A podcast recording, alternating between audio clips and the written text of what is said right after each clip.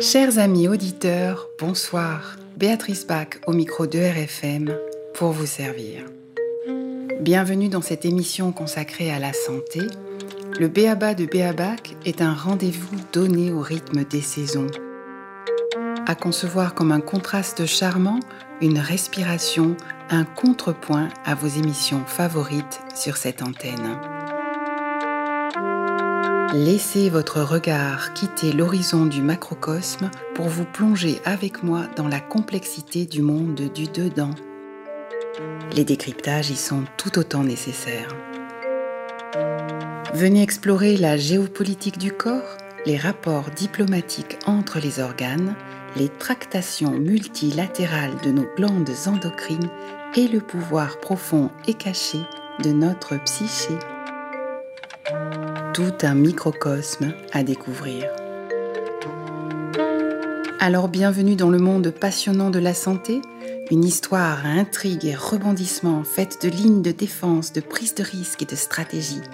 Il y aura du sang, des bleus et des bosses, des frissons, de la fièvre et des battements de cœur.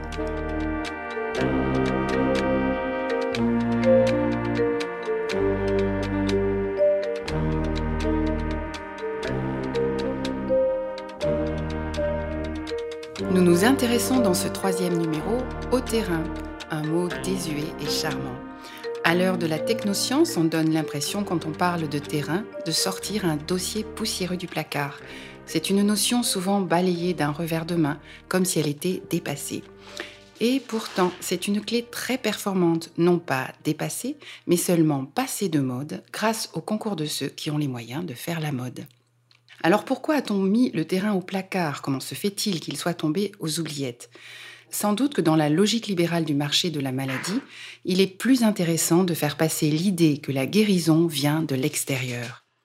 Cela permet de faire croire qu'à une maladie correspond un médicament. Pasteur, dès 1870, pose les bases de ce qui deviendra des croyances tenaces dans l'esprit de la plupart des gens. Car si les postulats de Pasteur sont faux, le mal est fait depuis longtemps, sans doute entretenu consciencieusement parce qu'il nourrit une dynamique marchande. Pasteur postule en effet que, petit 1, les microbes sont tous exogènes, Petit 2. À chaque maladie correspond un pathogène spécifique dont on peut se prémunir grâce à un vaccin. Et petit 3, l'immunité s'obtient grâce à la formation d'anticorps réactionnels aux antigènes du vaccin. À y regarder de plus près, les trois postulats pasteuriens ne tiennent pas. En réalité, nous cohabitons avec des microbes et des virus depuis toujours et ils ne deviennent pathogènes que dans certaines conditions. C'est le fait de les côtoyer qui forge justement l'immunité. Les anticorps naturels acquis suite à une maladie sont plus nombreux et de meilleure qualité que les anticorps consécutifs à une vaccination.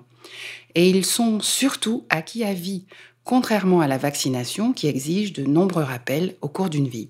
L'immunité après une maladie est définitive. Comme quoi la nature est bien faite et très efficace dans sa gestion des risques.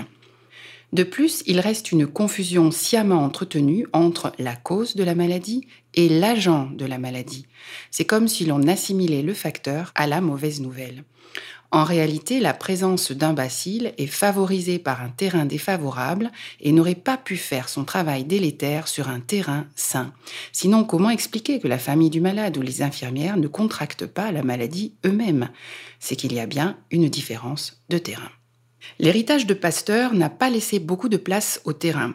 Ironie de l'histoire, Pasteur avait pourtant, à la fin de sa vie, changé de point de vue. S'il a bien posé l'axiome difficilement défendable que, à toute maladie correspond un germe ou un agent précis, ses expérimentations sur les poules exposées à la maladie du charbon l'avaient amené à la compréhension que toute maladie infectieuse ne se développe que selon le mode de réceptivité propre à l'individu. Ce qui est évident dans le cadre de la maladie infectieuse peut être étendu à toute condition pathologique. Le désordre ne s'installe que sur un terrain déficient. Mais cette nuance n'est pas passée à la postérité. La légende pasteurienne est restée intacte. Ainsi, aujourd'hui, on admet facilement qu'une maladie égale un médicament. L'équation tend d'ailleurs à devenir une maladie égale plusieurs médicaments, et si possible, à vie. Là, ça devient intéressant pour les bonimenteurs. Et imaginez si en plus vous aviez plusieurs symptômes, ce serait le gros lot. Vous deviendriez des clients vraiment intéressants. J'ai la rate qui se dilate, j'ai le foie qui est pas droit, j'ai le ventre qui se rentre, j'ai le pylore qui se colore, j'ai le gosier anémié, l'estomac bien trop bas et les côtes bien trop hautes, j'ai les hanches qui se démanchent, l'épigastre qui s'encastre, l'abdomen qui se démène, j'ai le thorax qui se désaxe, la poitrine qui se débine, les épaules qui se frôlent, j'ai les reins bien trop fins, les boyaux bien trop gros, j'ai le sternum qui se dégomme et le sacrum c'est tout comme, j'ai le nombril tout en vrille et le coccyx qui se dévisse. La question est de savoir si ce réflexe tel symptôme égale tel médicament, réflexe quasi pavlovien partagé par une grande partie de la population comme par les professionnels de santé, est efficient ou non.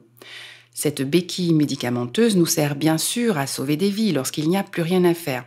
En cas d'ablation d'une glande comme la thyroïde par exemple, heureusement que nous pouvons compter sur un apport exogène d'hormones pour compenser. C'est donc utile et même impératif dans des cas plutôt graves, plutôt extrême. Ce qui pose le problème dans cette approche, c'est lorsque le médicament sert à remplacer le travail du corps alors qu'il peut encore le faire. Et lorsque l'on a dit cela, on a posé l'autre versant du problème qui est à partir de quand est-ce grave? Quand déterminer le moment où il n'y a plus rien à faire? Délicate question. Et avant même la question de la gravité, il faudrait pouvoir déterminer à partir de quel degré nous sommes malades. C'est toute la problématique que posa il y a fort longtemps Donald Klein, un psychiatre états-unien d'ailleurs décédé au mois d'août dernier. À partir de quand peut-on affirmer qu'un petit bobo ou un léger désagrément devient une maladie à part entière? Entre la santé et la maladie, il y a tout un temps intermédiaire dont on ne sait que faire et que l'on ne sait pas trop comment gérer. Alors, encore une fois, quand, dans ce continuum entre santé parfaite et pronostic vital engagé, décide-t-on que l'on est malade? En d'autres termes, qu'est-ce qui nous permet de mesurer la santé ou la maladie?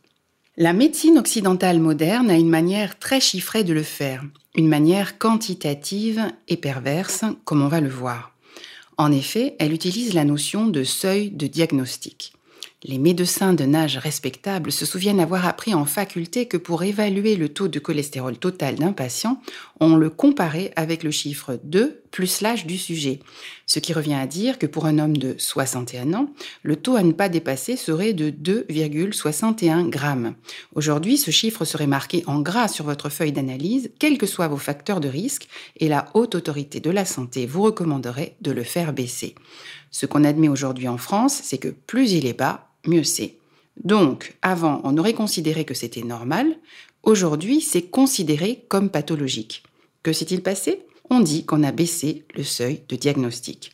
Cette pratique, ce changement de norme, a-t-il eu pour conséquence une amélioration de la santé de la population? Cela se discute. Justifier ce genre de décision sur des arguments statistiques avec quelques références scientifiques à la clé est toujours un peu périlleux. En revanche, ce qu'il est facile de prouver, c'est qu'il a de façon certaine augmenté le nombre de personnes diagnostiquées, donc éligibles à un traitement médical. Ce que cela augmente à coup sûr, ce sont les ventes de médicaments. Mais cela ne résout pas pour autant notre problème. Quel que soit le seuil, le diagnostic dans le système de soins occidental semble obéir à une loi de type tout ou rien. Avant le seuil, vous n'avez rien, c'est certainement le stress. Après le seuil, on déclenche les grandes manœuvres. Si vous êtes dans les clous, on ne vous traite pas. Si vous êtes en dehors des clous, vous y avez droit. Vous avez seulement un léger prédiabète, vous dit-on. Sous-entendu, on va attendre qu'il s'aggrave pour agir. Or, tout l'art de soigner est d'être capable d'engager des actions régulatrices et non d'attendre un désordre plus important pour le compenser. Car le corps a des ressorts qui ne demandent qu'à être mobilisés. C'est un travers de l'évolution de la médecine que d'avoir détourné les médecins du propre potentiel de défense de l'organisme. Ce concept de défense de l'organisme est à comprendre dans une acception plus large que le seul principe d'homéostasie. Il dépasse la notion de défense immunologique, mais désigne plutôt la capacité innée d'auto-guérison du corps.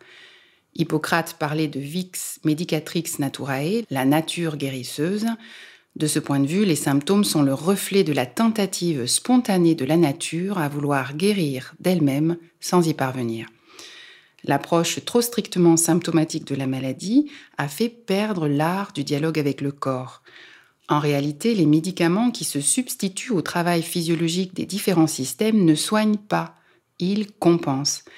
Réguler, c'est ramener à l'équilibre, alors que compenser, c'est utiliser une prothèse, souvent à vie.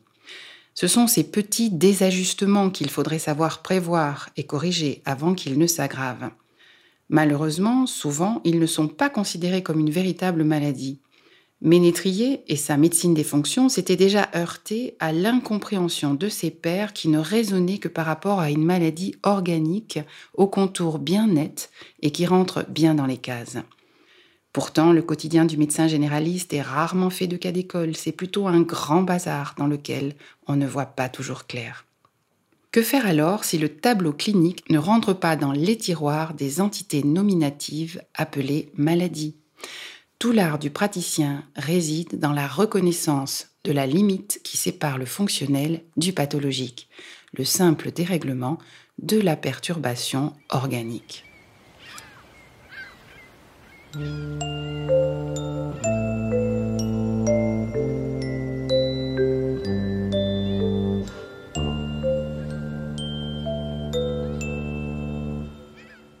entend souvent cette phrase Si tu veux nourrir quelqu'un une fois, donne-lui un poisson. Si tu veux le nourrir toute sa vie, apprends-lui à pêcher. Ok, nous pourrions tout aussi bien décliner cet aphorisme à notre sauce. Si tu veux briller par des résultats rapides, attaque-toi aux symptômes. Si tu veux rétablir l'organisme dans son intégrité fonctionnelle, ne te substitue pas à ses défenses, mais soutiens ses capacités. Il faut bien admettre que la médecine officielle actuelle est majoritairement symptomatique et substitutive. Substitutive est à comprendre dans le sens de palliative. Cette médecine supplée aux déficiences du corps par l'administration de médicaments. Comme nous venons de le dire, elle compense plus qu'elle ne soutient. Il existe une police médicale moderne qui traque les symptômes, les différents signaux sont immédiatement effacés et les symptômes supprimés. Voici un exemple. Sous l'emprise d'une infection, le corps démarre un dialogue avec les microbes en montant à la température optimale. Il fut un temps pas si lointain où l'on mettait les malades sous l'édredon en leur faisant boire chaud pour provoquer la transpiration et pour augmenter leur température. Ainsi se jouait une lutte banale sous l'édredon. Aujourd'hui, cette négociation du corps et des microbes est stoppée immédiatement. Si le diagnostic de fièvre est posé, vous aurez droit à un médicament pour la faire chuter, un antipyrétique, et un autre pour tuer les microbes, un antibiotique. Il faut terrasser les symptômes. Nous nous sommes habitués à une vision belliqueuse de la santé. La plupart des cas sont présentés comme des menaces potentielles, un danger très proche auquel le médecin doit apporter une solution immédiate. Depuis longtemps maintenant, nous sommes entrés en guerre contre ces ennemis qui doivent être détruits à tout prix, un peu comme si les maladies étaient des instances extérieures indépendantes de nous-mêmes. Les médias également nous servent une vision paranoïaque de la maladie. Nous sommes attaqués en permanence et devons nous tenir sur nos gardes. Le vocabulaire est bien celui d'une guerre, mais c'est le malade qui est le champ de bataille et en attendant la victoire finale promise depuis longtemps, les dégâts collatéraux s'accumulent et peuvent être relativement importants. Cette obsession du pathologique grave et du recours systématique à des traitements de substitution peuvent expliquer l'apparition de maladies iatrogènes, c'est-à-dire de maladies consécutives aux traitements prescrits.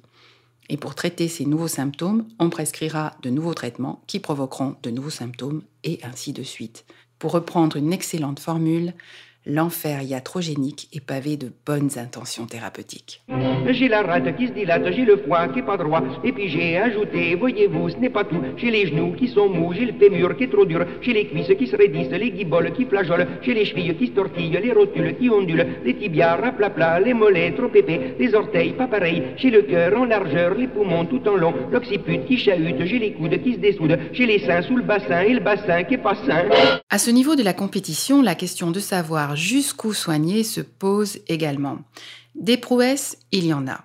Mais y a-t-il plus de qualité de vie pour les malades ou plus d'autonomie pour les personnes âgées? Je vous laisse observer autour de vous et répondre par vous-même. Les optimistes diront pas toujours, les pessimistes pas souvent. Arnold Rellman, un ancien rédacteur du New England Journal of Medicine, met en garde depuis des décennies contre les exagérations de ce qu'il appelle un complexe industriel médical en pleine croissance. Nous avons appris, nous dit-il, comment garder des personnes en vie très vieilles, malades et faibles, cérébralement mortes, aussi bien que des enfants terriblement déformés. Sans parler de ces extrêmes, il faut regarder les chiffres en face. Peut-on vraiment dire que la recherche avance si son énorme financement n'a pas conduit à améliorer la morbidité ou la mortalité de maladies graves de façon substantielle? Le constat est qu'il y a beaucoup de dépenses médicales, mais qu'il n'y a pas plus de santé. La France est toujours aussi consommatrice de médicaments, notamment d'antidépresseurs. Il y a de plus en plus de consommateurs de drogue en tout genre et de plus en plus jeunes. Les chiffres sur le suicide sont alarmants. Bref, on ne peut pas dire que notre société soit en bonne santé. La palme du meilleur système de santé du monde attribuée par l'OMS à la France dans les années 2000 était-elle si méritée? Comme la santé se définit aussi comme un équilibre social, il est difficile de concevoir qu'il n'y ait aucun lien entre maladies individuelles et maladies collectives.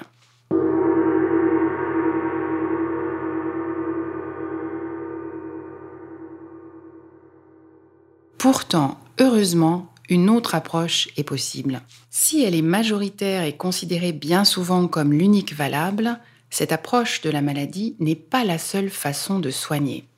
On finirait par en douter, mais répondre à nos soucis de santé peut se concevoir de bien différentes manières. Terrain versus symptômes, le débat sur les options stratégiques face à la maladie doit avoir lieu. Sous d'autres latitudes et en d'autres temps, on ne déclarait pas la guerre, mais on négociait la paix. Car il ne s'agit pas de gommer l'importance du symptôme, mais d'avoir une vision plus large et de ne pas réduire la réflexion à ce dernier. Prenons un exemple. Pour les auditeurs qui acceptent d'entendre sans sarcasme comment les médecins homéopathes définissent leur mode d'action. Comme beaucoup d'autres approches, il est vrai, ces médecins donnent au terrain une place centrale, tout en faisant grand cas des symptômes et particularités propres du malade. L'homéopathie a été décrite comme une médecine symptomatique non substitutive, puisque le remède vise le réveil de la réaction de l'organisme qui permettra le rétablissement de l'équilibre perdu. La fin programmée de l'enseignement de l'homéopathie emportera peut-être avec elle l'art subtil et poussé de l'anamnèse, c'est-à-dire l'interrogatoire du patient, et une certaine vision d'ensemble. D'ailleurs, la quasi-disparition de l'enseignement de la clinique a fait perdre le sens de l'observation et de l'écoute qui faisait la richesse et la force de la médecine. Le médecin apprenait à palper, à examiner, sans recourir nécessairement à des analyses de laboratoire. Il était au chevet du malade. Il fut un temps où le diagnostic reposait à 90% sur la clinique, les examens complémentaires ne venant que finaliser le tableau. Sans ce regard affûté, il ne reste plus que la lecture des chiffres des analyses de laboratoire, ainsi que leur redressement ou leur effacement à coup d'ordonnance. Aujourd'hui, les médecins ont un peu perdu ce contact direct avec les malades. Ils ont perdu cette connaissance immédiate que l'on peut avoir d'eux. Ils reçoivent une formation longue, techniquement centrée sur le diagnostic symptomatique et basée sur l'utilisation de molécules brevetées inséparables de leur cortège d'effets secondaires. C'est le reproche adressé à la médecine conventionnelle que l'on entend le plus souvent. Hippocrate avait posé comme principe le plus important celui de d'abord ne pas nuire aux malades, primum non nocere en latin. C'est un principe intenable aujourd'hui pour la médecine occidentale contemporaine telle qu'elle est conçue. Mais il reste une voie pour y parvenir.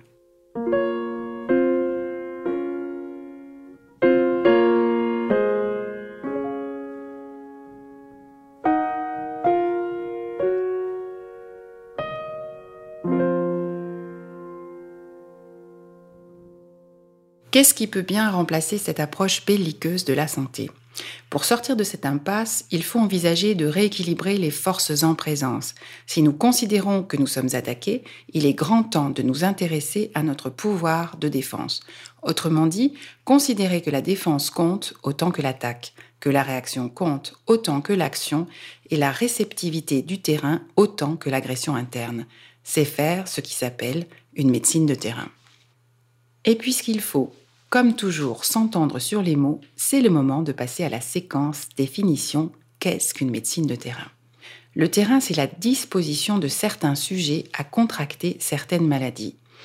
La réceptivité aux maladies, c'est un peu le contraire de l'immunité. C'est la facilité plus ou moins grande avec laquelle l'organisme se laisse envahir par l'infection. Comme nous l'avons vu précédemment, entre la santé optimale et la maladie mortelle existe un continuum fait de toute une série d'états physiologiques. Cela commence par de petits déséquilibres, un état de désadaptation qui n'est pas encore une vraie maladie, mais qui pourrait en être la couveuse.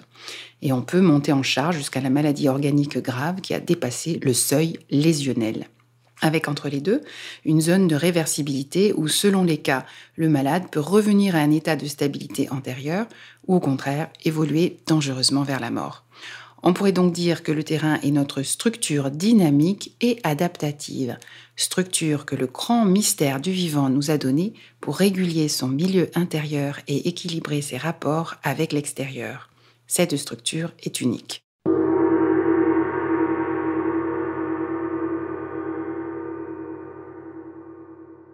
En effet, biologiquement, nous ne sommes pas égaux. Nous venons au monde avec un potentiel génétique propre. Ça, tout le monde en fait l'expérience. Certains supportent très bien l'alcool et boivent toute leur vie sans être malades, quand d'autres font une cirrhose sans jamais avoir bu une goutte d'alcool.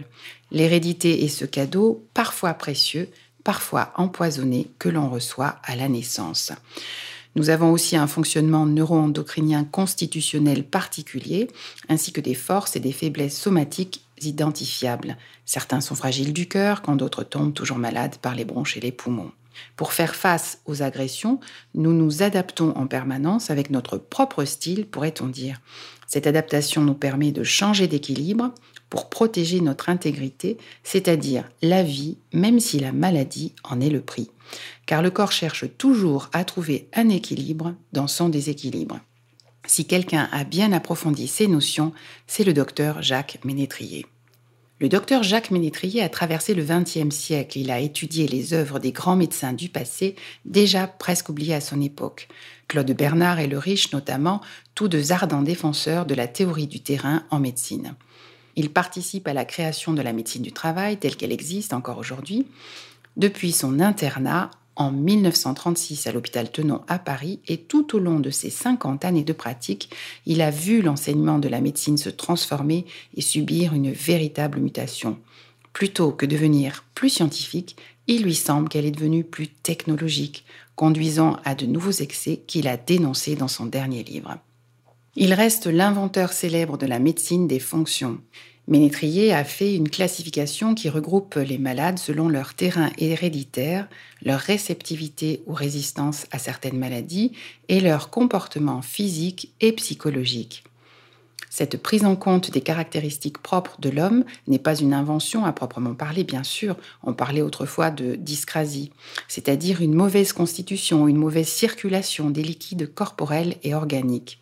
Toute rupture d'équilibre, toute dyscrasie était comprise comme une ouverture donnant l'occasion à la maladie de s'inviter. La nature même des dérangements, des modalités de réaction du corps, dépendait du tempérament du malade. Et bien avant cela, Hippocrate, reprenant la théorie d'Empédocle, décrivait déjà quatre grands tempéraments découlant des quatre humeurs à comprendre comme les quatre liquides du corps. En réalité, ces grandes tendances sont des modèles théoriques mais qui n'existe pas dans la nature, car une personne est toujours faite de mélanges et d'associations complexes. Pour en revenir à Ménétrier, celui-ci sépare l'hérédité en deux composantes. Tout d'abord une hérédité essentielle ou constitution génotypique qui est inamovible, que nous ne pouvons donc pas modifier. Mais Ménétrier décrit aussi une hérédité secondaire qu'il nomme diathèse, une diathèse, c'est le nom qu'il donne à la disposition morbide à développer certaines maladies plutôt que d'autres. L'adjectif morbide est à comprendre dans le sens de relatif à la maladie. Cette hérédité secondaire, cette diathèse, elle, est amovible. Elle peut bouger dans un sens comme dans l'autre, selon le mode de vie. La diathèse est donc cet espace-temps qui sépare l'individu d'un point zéro de bonne santé de la maladie cliniquement décelable. C'est à ce point zéro de bonne santé qu'il faut chercher sans cesse à revenir. Le terrain définit donc des tendances morbides qui sont propres à chacun et qui coordonnent les phénomènes vitaux. Dans cette perspective, on prend en compte tous les éléments caractéristiques de l'homme unique et total.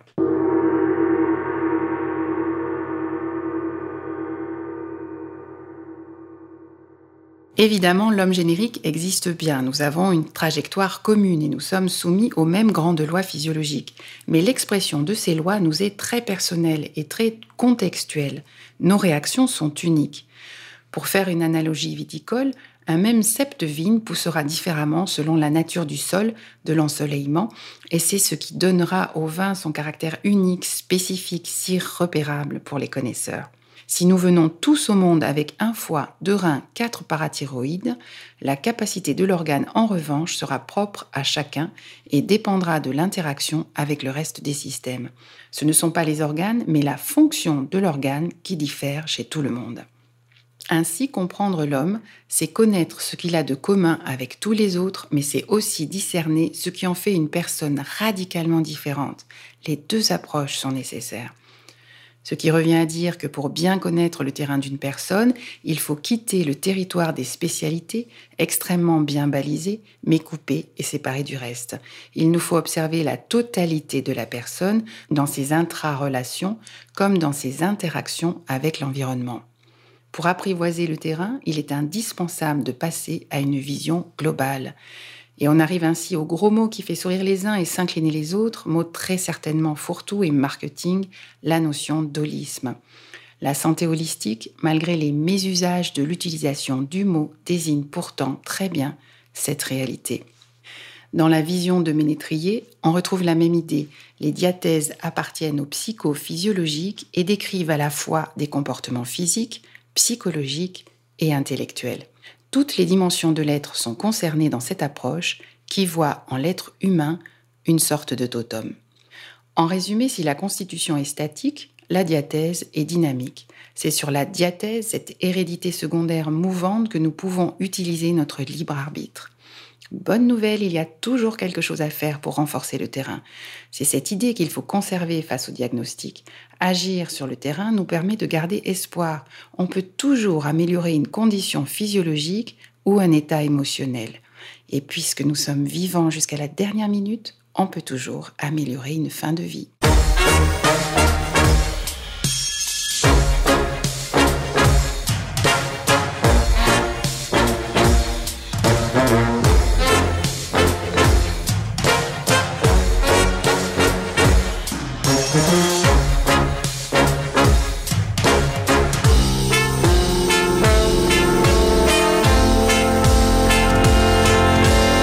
Nous avons tous notre vitesse de vieillissement. Il dépend de notre constitution génotypique sur laquelle nous ne pouvons agir, mais aussi de nos choix de vie. Pour aller plus loin dans cette logique, la notion de terrain permet de mettre en place des stratégies de prévention adaptées. En effet, terrain et prévention sont liés. Décrypter un terrain, c'est être capable de prévoir le sens des déséquilibres futurs. Et si l'on sait l'anticiper, ma foi, il serait donc possible de l'éviter. N'est-ce pas constructif? C'est la perspective de maîtriser un peu plus la gestion de notre capital santé. Car on peut soit faire fructifier, soit dilapider son capital. Faire fructifier notre héritage génétique avec une vie saine et équilibrée et des régulations de terrain, ou au contraire le dilapider par excès méconnaissance ou insouciance. De ce point de vue-là, l'hérédité n'est plus une excuse. Cette dernière décennie, la science génétique a appris à moduler sa toute-puissance en introduisant la notion d'épigénétique. Pour faire un parallèle, si l'épigénétique a contredit l'idée de la dictature des gènes, la redécouverte et la prise en compte du terrain du malade pourraient être considérées comme la fin de la dictature du tout symptomatique. En effet, les régulations de terrain permettent de développer la compétence de faire évoluer positivement un tableau clinique ou limiter son affaiblissement. Connaître le terrain de son malade est capital pour le guérir, l'ignorer, c'est risquer d'être moins efficace pour redresser sa santé ou tout simplement pour optimiser l'avancée en âge. Alors que se développe l'usage de tests génétiques individuels contestés pour évaluer la probabilité d'apparition d'une maladie, il existe des approches beaucoup plus simples et beaucoup moins onéreuses pour intégrer le fait que certains de vos systèmes actuels font le lit de futures maladies. Car, chers auditeurs et auditrices, avant d'atteindre le fameux seuil de diagnostic dont nous avons parlé plus haut, tous les petits dérèglements dont vous vous êtes plein étaient autant d'indices qui auraient pu être pris en compte. Ce qu'il faut retenir, c'est que le terrain est plastique et qu'il évolue. La santé, c'est l'équilibre, et l'équilibre est une notion dynamique. C'est ce mouvement dynamique qui garantit le maintien de notre santé car notre terrain n'est pas un état stable ou fixé une fois pour toutes. Il évolue en fonction de nombreux paramètres. On peut le cerner à une étape de son histoire de vie, mais il faut considérer qu'il est fluctuant. Cette mouvance exprime un processus d'adaptation perpétuel. Il est possible et vivement conseillé d'apprendre à l'organisme non seulement à se défendre, mais à reprendre mieux son équilibre initial. Ainsi, la vie n'est qu'une longue succession de recherches d'équilibre successifs. Le plein potentiel de ces organes, l'équilibre parfait, est un idéal jamais atteint, bien sûr, car toujours en adaptation dynamique.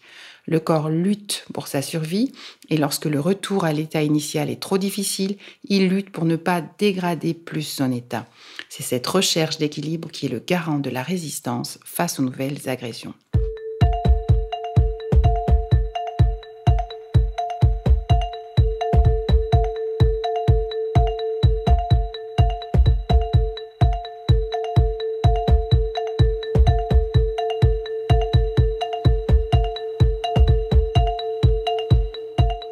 En résumé, définir le terrain permet de connaître les prédispositions que l'on a à développer un type de pathologie plutôt qu'un autre. C'est comprendre comment fonctionne sa machinerie corporelle et son mental afin d'utiliser les bons outils adaptés et de mieux corriger nos déséquilibres.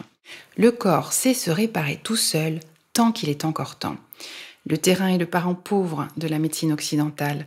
À l'inverse, toutes les médecines traditionnelles ou globales ont développé leurs propres repères et systèmes d'analyse. Médecine traditionnelle chinoise, Ayurveda, médecine unani, naturopathie, elles ont chacune une manière efficace de connaître, de cartographier les forces vitales, comme les tendances pathologiques de chacun. Elles y parviennent en adoptant un angle de vision différent. Ces praxis partagent le postulat philosophique de favoriser l'auto-guérison. Elles se basent sur une observation globale, holiste de la personne, l'utilisation de techniques sans effet secondaire et font grand cas de l'environnement, de l'hygiène de vie et de l'alimentation. Cela revient à utiliser toutes les ressources possibles pour que le corps se guérisse lui-même. Et il sait très bien faire ça.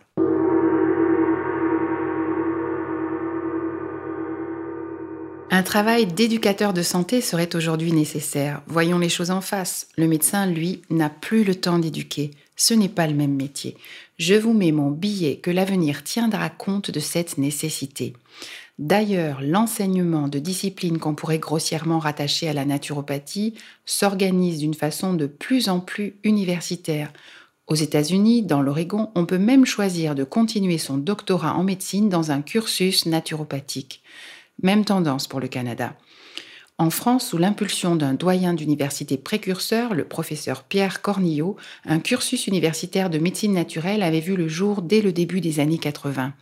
Le Duménat était dispensé à la faculté de Bobigny jusqu'en juin 2012. On y enseignait la phyto, l'aroma, l'homéopathie, la naturopathie, l'ostéopathie, l'acupuncture, entre autres choses. Petit paradoxe, comme la logique marchande n'a pas de limite, le terrain est aussi devenu un terme fourre-tout qui sert également à faire vendre.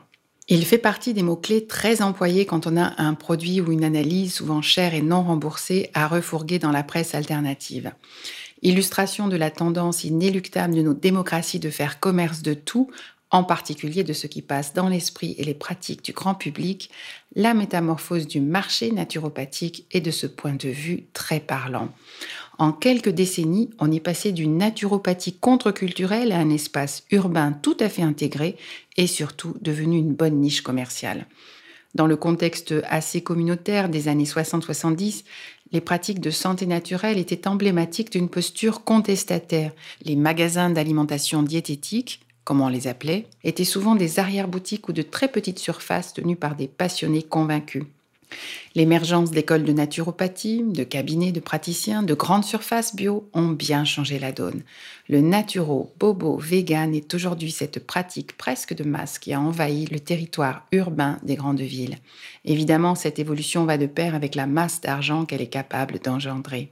Pour en revenir à la notion de terrain, beaucoup de produits surfant sur cette très réelle clé de bonne santé ont vu le jour.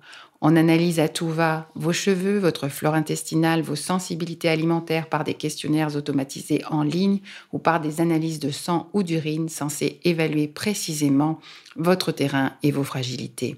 L'évolution de la naturopathie a beaucoup à voir avec cette récupération.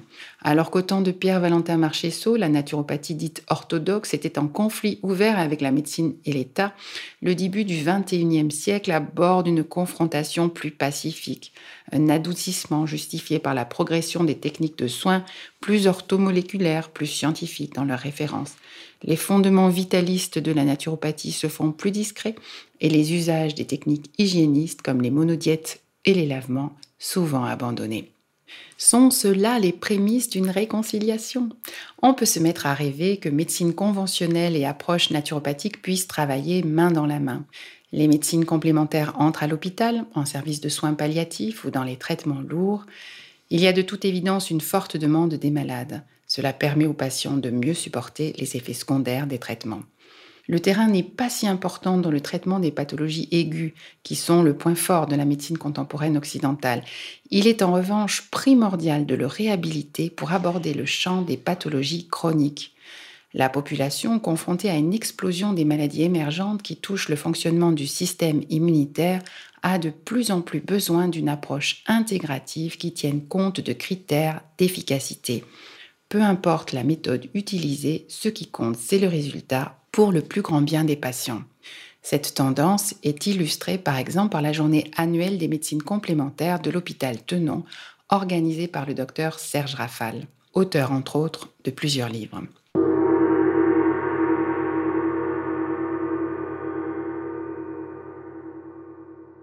Il est temps de nous rappeler que la maladie est un processus dont nous sommes partie prenante. En médecine traditionnelle chinoise, par exemple, les causes des maladies sont parfaitement bien identifiées. L'alimentation, les sept sentiments, les attaques d'énergie perverse, le mode de vie, ou une combinatoire de tout cela. Cette façon d'envisager la maladie est très intéressante sur le plan pédagogique, car elle nous responsabilise. Dans notre monde moderne, nous nous sommes laissés déposséder de la gestion de notre santé. Nous nous en remettons le plus souvent à ceux qui, pensons-nous, savent et choisissent à notre place. Le type de relation particulière entre le médecin et le malade, la relation soignant-soigné, implique une soumission du malade. Le rapport hiérarchique entre les deux est déséquilibré. Cette façon de faire conditionne depuis des décennies la façon de réagir du grand public face à la maladie. Il a accepté sa position et la réclame même. On veut être pris en charge, on veut son ordonnance bien remplie. De ce point de vue-là, les patients ont aussi leur part de responsabilité dans cette escalade. Être pris en charge, c'est s'en remettre à une autorité extérieure qui décide à notre place. C'est accepter cette position infantile qui fait lever l'index pour obtenir un avantage, un arrêt maladie indu ou quelque chose à rajouter sur l'ordonnance. Il est grand temps que le malade reprenne le pouvoir sur son corps et qu'il décide tout conseil pris et en dernière instance à quelle sauce il sera mangé. Car si c'est le médecin qui décide du traitement ou de l'intervention chirurgicale, c'est bien le malade qui en subira les risques ou les effets secondaires. Cette réflexion autour de sa propre responsabilité avait été à l'origine du jeu de mots sur le titre du journal L'impatient. C'était la décision de personnes choisissant d'agir plutôt que de subir passivement. Espérons que de plus en plus de bien-portants soient impatients de le rester et comprennent de quelle manière ils peuvent y contribuer. Chers amis auditeurs, c'est la fin de cette émission. J'espère que ce moment passé en ma compagnie a été pour vous aussi agréable qu'utile. Tous vos messages sont les bienvenus. Vous pouvez me faire part de vos commentaires, remarques, suggestions ou questions à l'adresse santé en minuscule e-du6r.fr. Je vous donne rendez-vous l'année prochaine en 2020 pour un nouveau numéro du Béaba de Béabac. D'ici là, chers auditeurs, joyeux Noël et bonne année. Profitons tous pleinement de ce moment particulier qu'est le solstice d'hiver, de ce recueillement juste avant l'expansion du printemps. Prenez soin de vous, de votre foie et de votre estomac. Mettons de la qualité dans nos vies, soyons forts, restons unis et solidaires. Et souvenez-vous que même et surtout les révolutionnaires doivent veiller sur leur santé. Chin chin, chers auditeurs, champagne, à la prochaine.